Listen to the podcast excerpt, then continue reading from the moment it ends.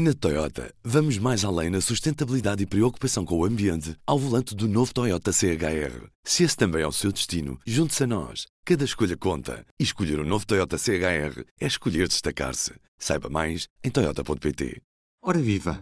Este é o P24, hoje de olhos postos na Hungria. Viktor Orban conseguiu tornar o Fidesz no partido dominante da Hungria, de tal forma que há mais de 10 anos que a oposição não consegue tirar o Fidesz da liderança deste país. Há várias chaves. Uma delas é o discurso de total descrédito em relação à oposição, que é constantemente acusada de trair o país. Há também um foco na figura de Orban e o próprio discurso do partido promove a etnia húngara apontando o dedo aos imigrantes. Neste domingo, seis partidos anunciaram uma frente comum para tentar afastar Viktor Orban em 2022, nas eleições legislativas. Vamos saber quem são estes partidos e qual a real hipótese de tirarem Orban do poder daqui a um ano e picos. Comigo, a jornalista Maria João Guimarães. Alô, Maria. Alô, Rubem, tudo bem? Quais é que são estes seis partidos que anunciaram uma, uma grande coligação para concorrer contra o Fidesz em 2022, nas próximas legislativas húngaras? Eles são partidos completamente diferentes.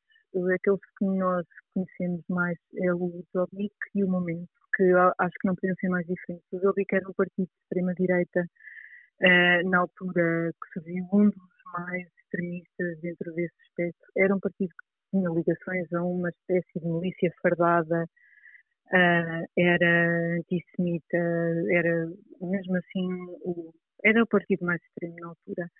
Um, entretanto, muito curiosamente, quando o Fidesz, o partido do primeiro-ministro húngaro, Viktor Orbán, começou a virar à direita, não é? Começou a ficar cada vez mais à direita e à direita radical, e com elementos de, de democracia liberal, como o próprio Orbán disse, o, Jobbik, que era um partido de, tão radical, foi ultrapassado pelo partido do governo. O partido do governo começa a ser mais radical do que este partido radical, que é uma coisa bastante impressionante, porque normalmente até o que acontece é o contrário, não é? Portanto, este partido, o Jobbik, muito radical, é ultrapassado pelo próprio partido Orbán, que se posiciona ainda mais à direita do que ele, e começa a apresentar-se como um partido normal que não é antissemita, por exemplo, ainda agora apresentou um candidato que tinha raízes judaicas, um bocadinho para se apresentar como um partido que mudou e que, e que está moderado, etc.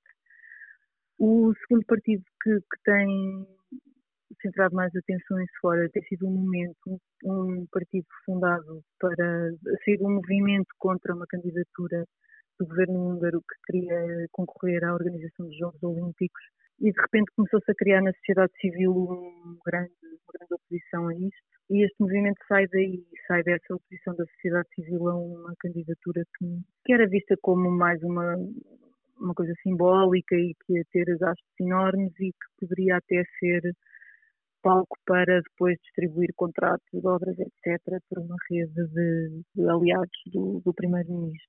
Há comentadores que dizem que o Fidesz, o partido do Vítor Orbán, se tornou um bocadinho um partido cujo objetivo é manter-se no poder.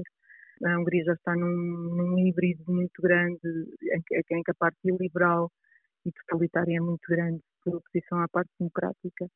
O Orbán fez uma série de reformas, a independência da justiça foi posta em causa, o espaço das organizações não governamentais diminuiu imenso, os mídias estão praticamente nas mãos de aliados e não, não é possível ter, ter uh, críticas, quer dizer, há um ou dois sites que partilham trabalhos de investigação, mas quer dizer, as notícias na televisão são completamente para o governo, não, não há grande espaço para críticas. E, portanto, esta transformação aqui de um governo, de um país que é nominalmente uma democracia, não é? É que pode explicar que depois os partidos da oposição que são tão diferentes encontrem um objetivo comum que é tirar de lá este partido de poder, o partido que de facto já tem como objetivo só manter-se, então a oposição também tem como único objetivo tirá-lo lá. Uhum.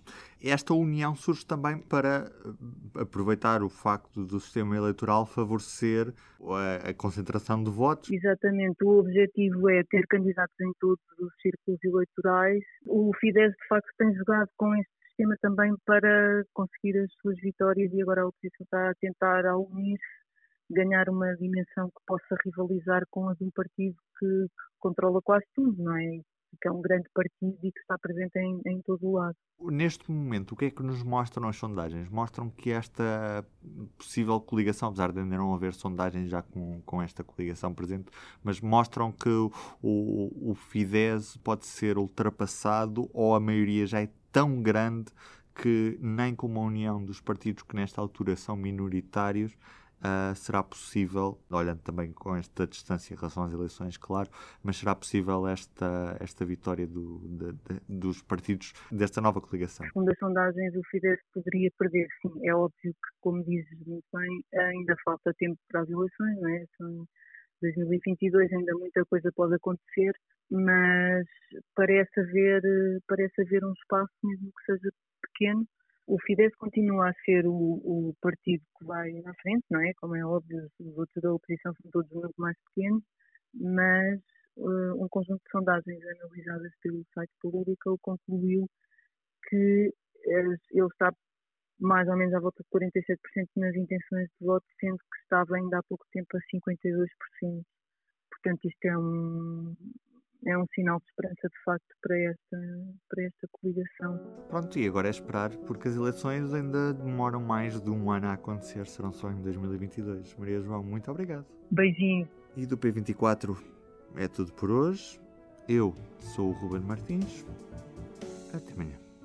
O público fica no ouvido. Na Toyota, vamos mais além na sustentabilidade e preocupação com o ambiente ao volante do novo Toyota CHR. Se esse também é o seu destino, junte-se a nós. Cada escolha conta. E escolher o um novo Toyota CHR é escolher destacar-se. Saiba mais em Toyota.pt.